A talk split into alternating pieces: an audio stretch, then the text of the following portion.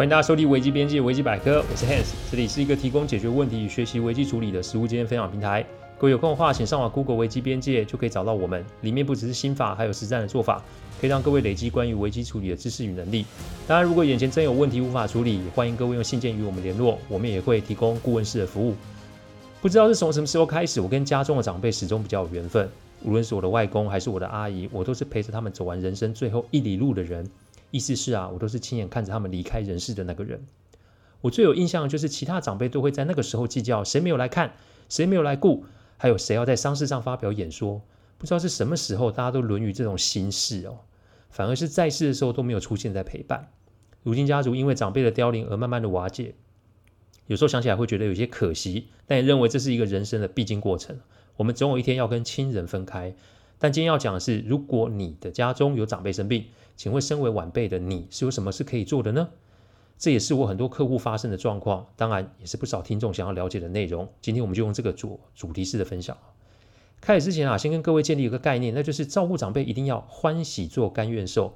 这意思是你要照顾长辈，纯然是因为你想要珍惜这为时不多的相处时光，所以你的自愿本身不需要带有其他的目的。再者，你做你能做的，你只能要求你自己，但切记不要要求别人。别忘喽，你是自愿来照顾长辈的，因为自愿，所以没有比较。因为自愿，所以欢喜承受。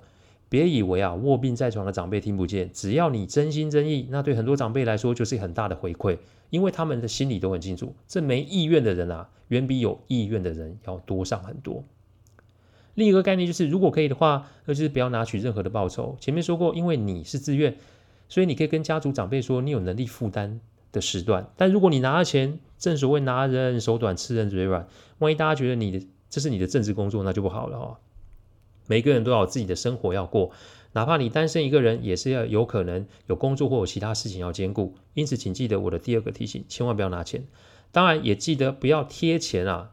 好观念提醒完喽，接下来我们来开始今天的正题。通常要照顾长辈，有以下的几点要注意。第一点，有钱出钱，但不要出意见。有钱好办事啊，这是个千古不变的道理。家族里面每一个人的经济能力都不相同，所以最好的做法就是有钱出钱。因为不论是住院费、看护费，还有其他费用，都是需要钱。所以如果听众啊，你是比较可以做得到的，那就请出钱即可。有人说，退休的人、没事人都可以来轮流照顾啊，请放弃这个想法，因为照顾病人不是我们坐在那边看手机、平板等护士来那么简单。举凡进食、洗澡、上厕所，都是需要体力的工作。所以如果可以的话，就是请看护回家。一是不让家族人太过于劳累，没必要因为照顾一个人，结果累垮了一群人。我之所以说不要有意见，就是说，请不要提平均分摊的概念，因为每一个人的经济能力皆不相同。你也许可以多出一点，但如果你又要要求剩余的众人分摊的话，那就会引起经济能力没那么好，或是个性爱计较的亲人们群起围攻。所以如果可以的话，钱多出一点，话就少一点，不然落个财大气粗，那就不好看了。第二点。有力出力，但请不要抱怨哦。至于想要主动陪伴或看护的，刚前面两个提醒已经算是讲得非常完整了。但我还是多说一点，那就是，纵使你尽了全力，那还是得看辈分说话。家族里面的辈分是一个识别证，但是亲人里面就是有人慷慨，有人计较，有人勤奋，有人偷懒。所以，请千万不要忘记，你此行的目的是什么？照顾长辈，并且珍惜跟他一起的时光。所以，其他事情就不要做。无谓的比较或是抱怨，有可能会引发很大的风波。世上的公平其实都是相对的。如果你想要追求绝对的公平，那我跟你保证，你引出来的鸟事啊，也一定是一大卡车。再就是别用自己的标准来要求别人，因为每一个人做事方式都不尽相同。只要躺在床上，长辈没意见，我们最多就是提供经验给其他人。我记得哦，不要下指导棋。我们是去照顾人，不是去抢什么主导权或是话事权。我前面说过，辈分这个东西要记得。我们毕竟是东方民族，有话直说啊，不是处理亲人议题的有效方式。给建议，不要给指导，切记切记哦。第三点，绝不转达长辈交代的事，这个是我照顾病人的时候会遇到的事。比如说，长辈会说：“哎，我的财产要怎么分配？”不论对方是你的谁啦，请记得一定要立马打断这个对话，然后告诉长辈说：“这个我没办法处理，不如哦，我找某某某来听如何？反正就是找家族的其他长辈来就好。先说不要找自己的父母，因为遗产这种事只会产生坏事及鸟事。长辈讲的，跟现行法律规定通常都有落差，所以不要为了这个不是自己的东西在那边伤脑筋。要抢给别人去抢，因为我看过太多口头结果没有录音录影，不然就是有录音录影，结果自己落个居心不良的骂名。”尽量把事情单纯化就好，找别人来听是一个最有效的安全方式。记得啊，不要现场收取长辈的馈赠，因为啊，这种都会引祸上身，哪怕是一点点钱也是一样。因为如果啊后面发生争产风波，你哪知道长辈会不会把拿钱给你的事告诉其他亲人？我就曾经碰过，只拿一千块，结果变拿一千万的案例啊。照顾长辈这个事就是要手脚麻利，再加手脚干净。任何事情都会有所谓的退场机制，不要因为一时的贪念或不甘愿，结果就落得落得不好的下场。这绝非是一个好的结束方式哦。第四点，不要因噎废食，不懂变通。我常说，照顾亲人不是一个人的事，因为家族里面的事就是牵一发动全身。这个要分个两方面来说，因为要看你是单身还是有家庭。先来说说单身的部分，因为单身，所以你的时间会比较多。这句话绝非正确。但啊，这是会很多长辈的观念，所以在你决定要出手相助的时候，先说你如果选择不出拳也不出力，那也没有关系，因为每个人都有自己的选择自由。所以啊，请不要拿道德高帽子扣在自己身上，这一点要切记哦。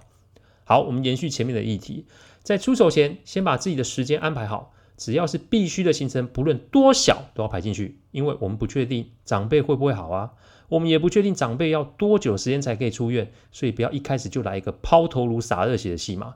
因为一开始，如果你全部的投入，除了会得到众人的赞赏之外，也同时会得到众人的理所当然，因为他们都会认为你，诶，应该很有空吧。所以，如果你下次有事想找别人帮忙照顾的时候，你得到的就不只是援助，你有可能会得到别人的什么满满的质疑与不满，因为你一开始什么都不说与配合，结果就是让大家误以为你很有空。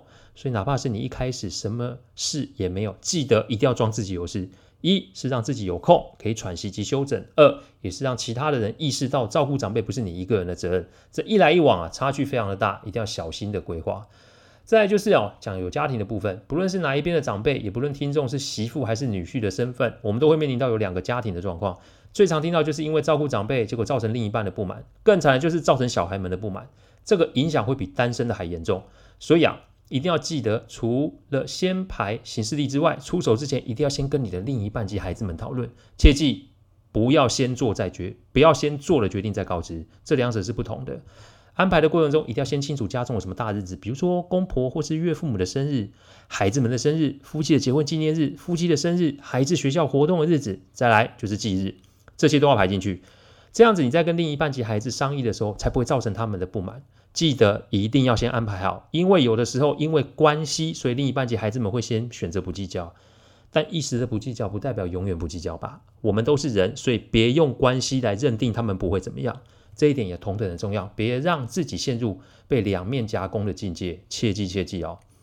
照顾长辈有那么简单吗？说简单很简单，但前置的作业不可少。人性啊，不是眼前看的那么简单。不要因为一时的好意，结果让自己。及你所爱的人被波及才是，所以下次啊，要是碰到相同的议题，问问自己以下三个问题：第一个问题，你可以出多少钱？第二个问题，你可以出多少力？第三个问题，你有多少的时间？除此之外，不要妄想可以从中得到任何的好处或是话语权，否则你增加的问题一定会比你想要解决的问题多上很多哦。